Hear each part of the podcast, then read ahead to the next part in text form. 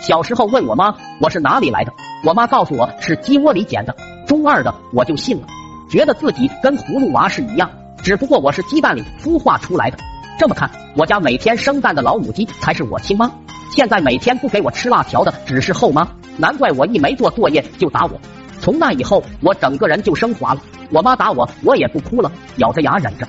我不能在后妈面前丢了分。等我妈做事去了以后，我才悄悄的去我家鸡窝抱着我亲妈哭。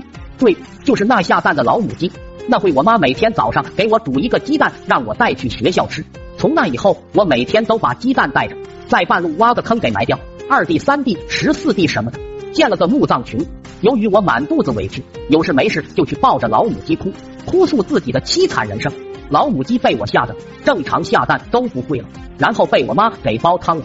直到第二天周末，我因为赖床不吃早饭被我妈打起来后，我去找老母鸡哭诉时才知道，昨晚那么香的肉，那么可口的汤就是老母鸡的，难怪那么香，原来是妈妈的味道。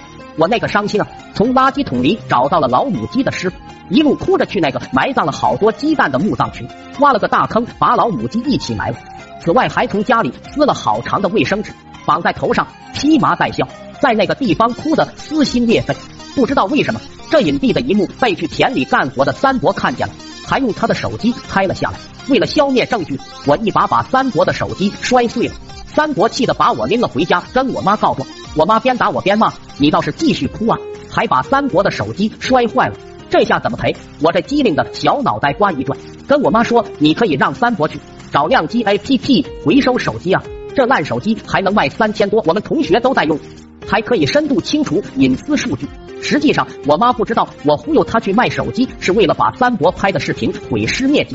那天被我妈打的，我现在想起来都深深的怀疑，我可能真不是亲生的。